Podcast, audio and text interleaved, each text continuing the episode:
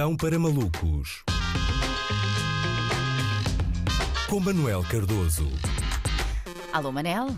Olá, Andréia. Portugal tem sido notícia um pouco por todo o mundo e não, não é por causa dos resultados da Seleção Nacional de Fernando Santos, embora também tenha que ver com pessoas que não podem ser despedidas. É verdade, o Parlamento aprovou uma lei que força o empregador a abster-se de contactar o trabalhador fora do horário de trabalho. É um importante enquadramento legal que visa evitar o mundialmente conhecido cenário do o que é que este gajo quer a esta hora, não é? O direito a desligar, como se tem chamado este direito, tem feito ecos lá fora, até eh, Trevor Noah abordou o caso no Daily Show, mas nota-se que os estrangeiros não leram as letras pequenas, que é eh, sempre a parte mais importante em qualquer legislação tuga. Eh, passo a ler.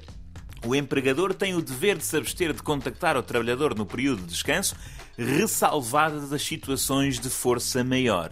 Não é force majeure, que na tradução eh, português juridiquês significa uh, tudo, não é? Tudo, tudo é força maior, desde vem rápido, temos o armazém a arder, precisamos de ajuda, a olha, amanhã o almoço na cantina é sorda, não te esqueças de trazer pastilhas que os clientes não gostam de hálito a alho, não é? Tudo acho que cabe dentro dessa, dessa definição. Na verdade, eh, na minha ótica, esta é uma lei muito difícil de pôr em prática em Portugal, um país presidido por Marcelo Rebelo de Sousa, um homem conhecido por ligar às duas da manhã a pessoas, e aliás, eu nem sei se os portugueses apreciam sequer eh, esta nova lei, não é? Porque é certo que a vida profissional pode perturbar a vida pessoal, mas às vezes até, eh, até quer dizer, ajuda, não é? Às vezes os miúdos podem, podem estar a fazer muito barulho à mesa porque não querem comer puré ao jantar e nada melhor do que uma chamada do chefe para que o progenitor se possa afastar durante 10 minutos, não é? Até é apaziguador. Mas eu não considero não acho que as chamadas a altas horas eh, sejam o maior problema do constante contacto entre colegas e chefes. Muito mais grave, muito mais grave é o fenómeno da multiplicação infinita de grupos do Tal WhatsApp. e qual. Ok, isso é, que, isso é que devia ser legislado, não é? Hoje em dia, qualquer projeto, por mais pequeno que seja, tem sete grupos no WhatsApp, No não é? mínimo. É, é, no mínimo, é um com toda a gente, um com toda a gente menos os chefes, um para falar de trabalho, outro para combinar cervejas às sete da tarde, um por causa do jantar de Natal.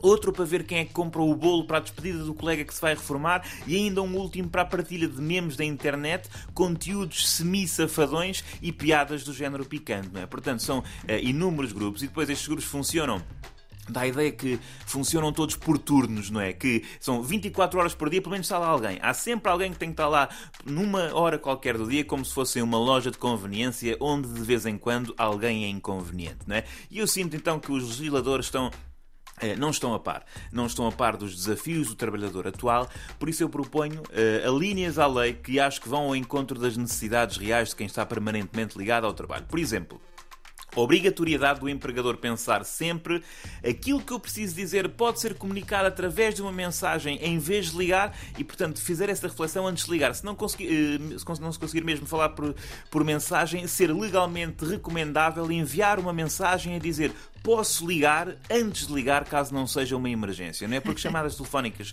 sem aviso em 2021 é como aparecer para jantar sem ser convidado. É muito, muito violento. Outra, direito a deixar no visto. Deixar no visto é um direito, deixar no visto não é forçosamente ignorar, não é forçosamente ser mal educado. A maior parte das vezes quer simplesmente dizer que estamos a refletir. Nós simplesmente estamos a refletir sobre o que nos acabaram de dizer, não é? E a reflexão implica silêncio, meta-se isto na lei. Mais direito a não ouvir uma mensagem de voz se esta tiver mais de 45 segundos. É, aliás, é necessário também providenciar horas de formação para que os chefes façam cursos de poder de síntese, não é? Para que não fiquem a navegar na maionese a tentar explicar algo que ficaria claro através de uma breve frase. Isso também tem que estar eh, na lei. Querem mais? Uh, uh, tenho aqui outra.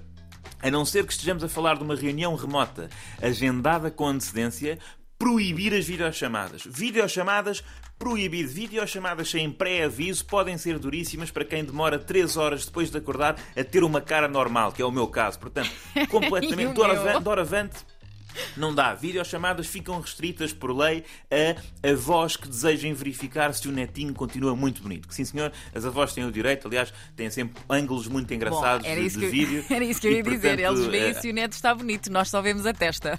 Exatamente, é, é- é uma relação unilateral. Ahm, por último, a obrigação do empregador dizer estás em alta voz quando atende uma chamada em alta voz, para evitar que o trabalhador seja apanhado a chamar mente capto do caraças ao chefe do chefe quando o chefe está num carro com o chefe do chefe, não é? Portanto, isto aqui também é essencial. Não chega, tenho aqui uma, uma- mesmo uma última. Proponho também a proibição dos emojis passivo-agressivos.